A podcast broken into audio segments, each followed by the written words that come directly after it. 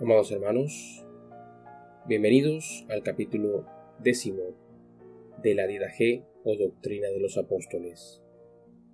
Cuando estéis saciados, dad gracias de la manera siguiente. Padre Santo, te damos gracias por tu santo nombre que nos has hecho habitar en nuestros corazones y por el conocimiento, la fe y la inmortalidad que nos has revelado por Jesucristo tu servidor a ti sea la gloria por los siglos de los siglos.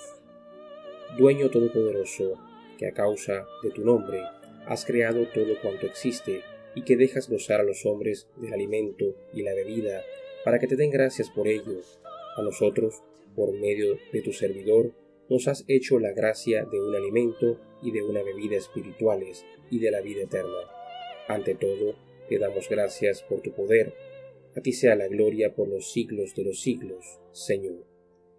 Acuérdate de tu iglesia para librarla de todo mal y para completarla en tu amor.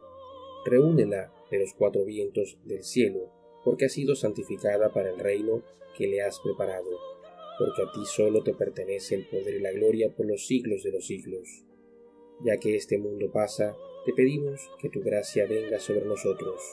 Osana al Hijo de David el que sea santificado, que se acerque, sino que haga penitencia. Marán Natá. Amén. Permitid que los profetas den las gracias libremente.